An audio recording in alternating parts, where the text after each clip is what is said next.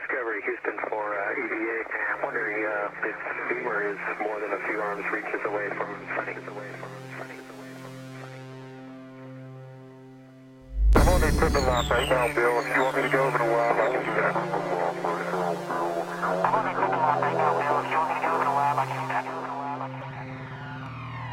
I'm on the equipment lot right now, Bill. If you want me to go over to lab, I can do that.